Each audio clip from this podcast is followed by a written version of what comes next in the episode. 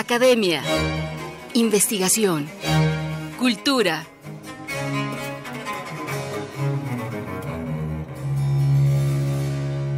El Colegio Nacional.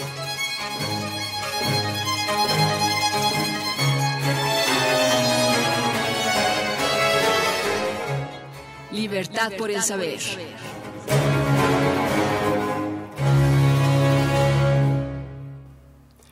Este 2022 se cumplen los 400 años del nacimiento de Molière y el Colegio Nacional se une a la celebración con una mesa redonda en torno al dramaturgo satírico más popular de Francia, es el comediógrafo francés más importante de todos los tiempos y además se escenificará la obra Las Preciosas Ridículas con dirección y adaptación de Octavio Mitchell. El actor Jorge León, quien forma parte del elenco estable de la Compañía Nacional de Teatro, nos acompaña para darnos los detalles de este montaje Hola, hola, buen día. Jorge, ¿nos escuchas?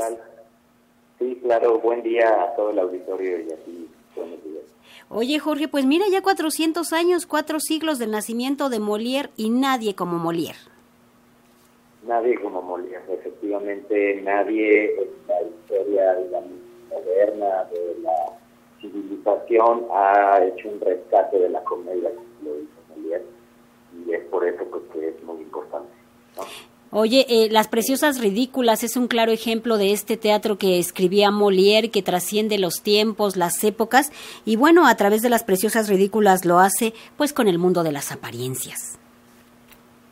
Sí, así es. Este, eh, es una obra que Molière escribe en un contexto muy particular, ¿no? donde había un gran avance de de todas las teorías que ya empezaban a disfrutar la teoría del feminismo. Y, este, y entonces Molière escribe esto a partir de su experiencia en algunos salones eh, de París de su tiempo, donde convertían personas como Voltaire, este, pero ya también algunas mujeres eh, que empezaban a despuntar en el ámbito cultural, en la poesía, ¿no? Entonces es entonces cuando Molière escribe esta obra y, lo que es muy importante que debemos ver aquí es esta manera que tenía Molière de retratar a la sociedad y a todo lo que a él le parecía como un vicio de la sociedad, este, pero de una manera muy cómica, ¿no? Que incluso al mismo rey de Francia este, lo ponía o algunos de sus vasallos los ponía sobre la escena y eran ellos quienes producían su teatro, ¿no? Y además lo hacían de excelente gana porque no alcanzaban a ver esta sutileza que tenían para, digamos, de alguna manera disfrazar a la sociedad y, burlarse de ella. Sí, un crítico de su tiempo y además hacerlo con un gran sentido del humor y como tú bien dices, de manera sutil. Jorge León, platícanos acerca del personaje que representas. bueno, pues eh, yo represento al Marqués de Mascarilla, que es el antagonista de esta obra, eh, eh, es un personaje que es como de los, eh, digamos, más paradigmáticos de la literatura, de la, de la obra de Molière, porque es un personaje que es un criado que viene como de ese estrato social de, las personas que servían a la burguesía y a la aristocracia, pero es un criado que pretende ser un marqués. ¿No? Y que es a partir de esa pretensión que él tiene, eh, que su, amo, que es el verdadero, verdadero villano de la obra, que quiere vengarse de, de Marelón y de Cató, porque lo despreciaron, este, lo contrata para que las engañe y les haga pensar que es un marqués que viene a introducirlas en la sociedad de París, ¿no? Y a ilusionarlas con esa idea eh, pero, pero bueno, todo al final resulta de una manera que, nadie lo esperaba. Y a esta eh, que nosotros tenemos todavía se le ha dado una vuelta de cerca más, una adaptación que el, director consideró que era apta para este tiempo, sobre todo porque hemos tenido, desde que estrenamos esta obra en el 2019, una gran afluencia de público joven entonces, pues ya las nuevas generaciones definitivamente ven la vida y el teatro de otro lugar. Y mira, si Molière estuviera vivo, seguramente estaría adaptando todos sus textos para que estas nuevas generaciones les puedan disfrutar y se puedan divertir y les diga algo a ellos. Entonces, eh, pues el Marqués de Mascarilla es este, este criado con aspiraciones de ser otra cosa, con un delirio por ser un marqués, que viene a ponerles un 4 a las muchachas, pero que quien resulta al final con un 4%. Claro. Oye, Jorge, eh, la Compañía Nacional de Teatro tiene como característica pues presentar obras de gran calidad. En el caso de Molière, eh, ¿respetan el texto o qué es lo que hace Octavio Michel, que es un gran pues un gran hombre de teatro, por supuesto, del teatro mexicano y con una gran trayectoria? Sí, mira, el texto nosotros lo tomamos el texto está tal cual, ¿no? Tal cual tenemos nuestra adaptación eh, del de Molière. Solo que al final Octavio decidió eh, puesto que los tiempos ya son otros, eh, hacer un pequeño giro en, los personajes femeninos. Eh, no hago el spoiler porque pues, todos aquellos que lo vayan a ver se van a sentir un poco desilusionados que hago el spoiler, pero es lo único que se ha tocado del texto. ¿no? Yo, yo creo como, como actor y, y como, como parte de esta sociedad que hay una hay un gran debate sobre sobre si los textos eh, clásicos, digamos, de Shakespeare, de Molière, de Lope de Vega, continúan eh, representándose exactamente eh, de la manera en que han sido representados durante mucho tiempo. mira, yo la verdad soy de la idea de que hay cosas que se tienen que decir y hay cosas que ya no se tienen que decir. Y estoy seguro que estos hombres, grandes nombres, estos artistas, hubieran sido los primeros en sentir esa necesidad, porque el arte pues no es un asunto estático que solo va y se le ve en el museo y se le rinde homenaje, pero que el arte, el teatro concretamente es algo que tiene que ir moviéndose con la sociedad y cambiando respecto a las necesidades de la sociedad para la cual va dirigido.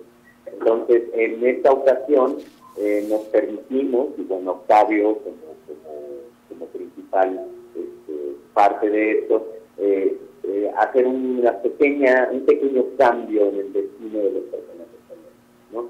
Justamente para lograr que pues, las nuevas generaciones, las chavas, los chavos que van a ver esta obra, que sepan que también la vida y la sociedad puede ser de otra manera.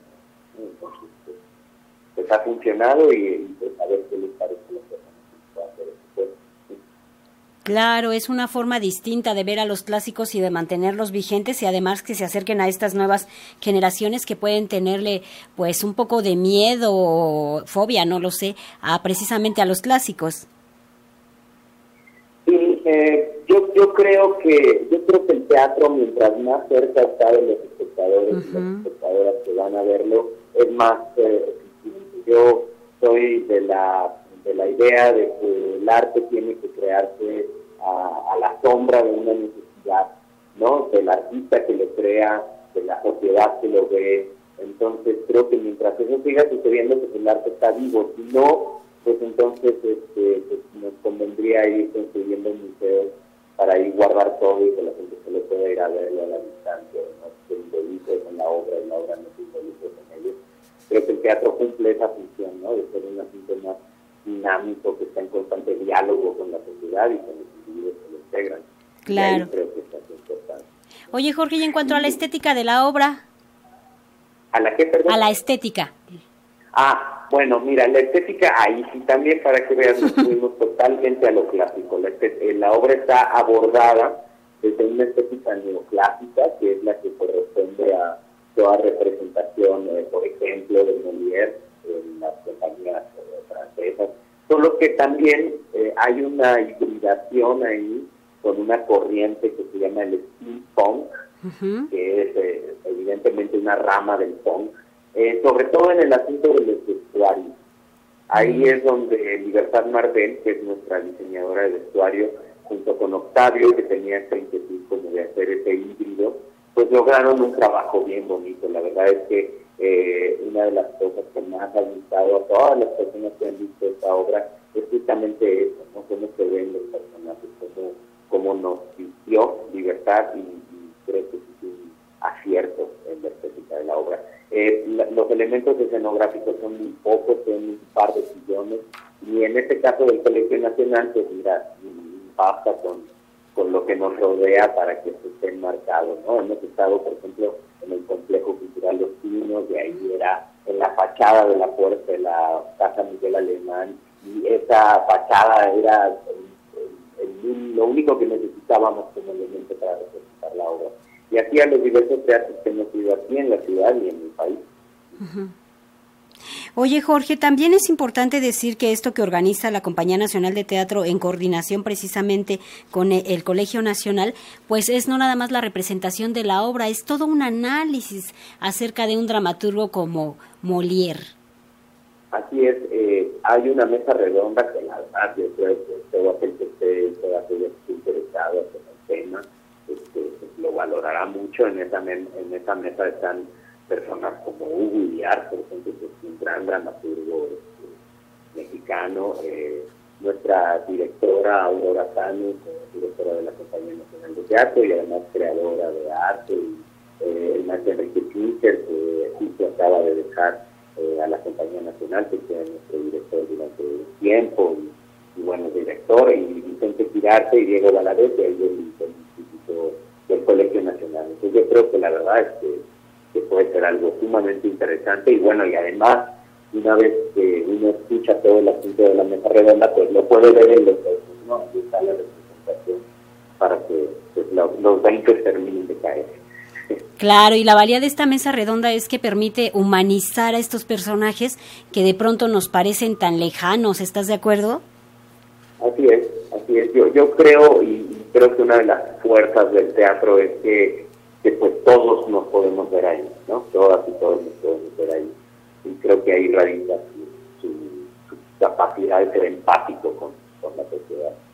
Claro que sí, pues esto será en el Colegio Nacional el jueves 27 de octubre a las 18 horas, la mesa redonda sobre la vida y obra del dramaturgo francés, coordinada por los colegiados Vicente Quirarte y Diego Balades. Además de los colegiados participarán el escritor y dramaturgo Hugo Iriart, miembro de la Academia Mexicana de la Lengua, el actor, director de escena y maestro productor teatral Enrique Singer y Aurora Cano, director de la Compañía Nacional de Teatro. Y al final de la mesa, la Compañía Nacional de Teatro presentará Las Preciosas Ridículas. La dirección Donceles 104 en el Centro Histórico, jueves 27 de octubre a las 18 horas. Gracias, Jorge León, por compartirnos esta experiencia de Molière y por invitarnos, por supuesto, a ver las preciosas ridículas. No, muchísimas gracias a ustedes y bueno, siempre es un gusto eh, para, para los actores, las actrices y para todo el equipo de la compañía, pues llevar el teatro a las personas, porque pues, la Compañía Nacional del Teatro es eso, ¿no? De las personas que van a ver nuestro trabajo Claro que Muchas gracias por la invitación y que tengan un excelente día todo el auditorio. Gracias, Jorge. Que tengas un buen día y un gran inicio de semana. Hasta pronto.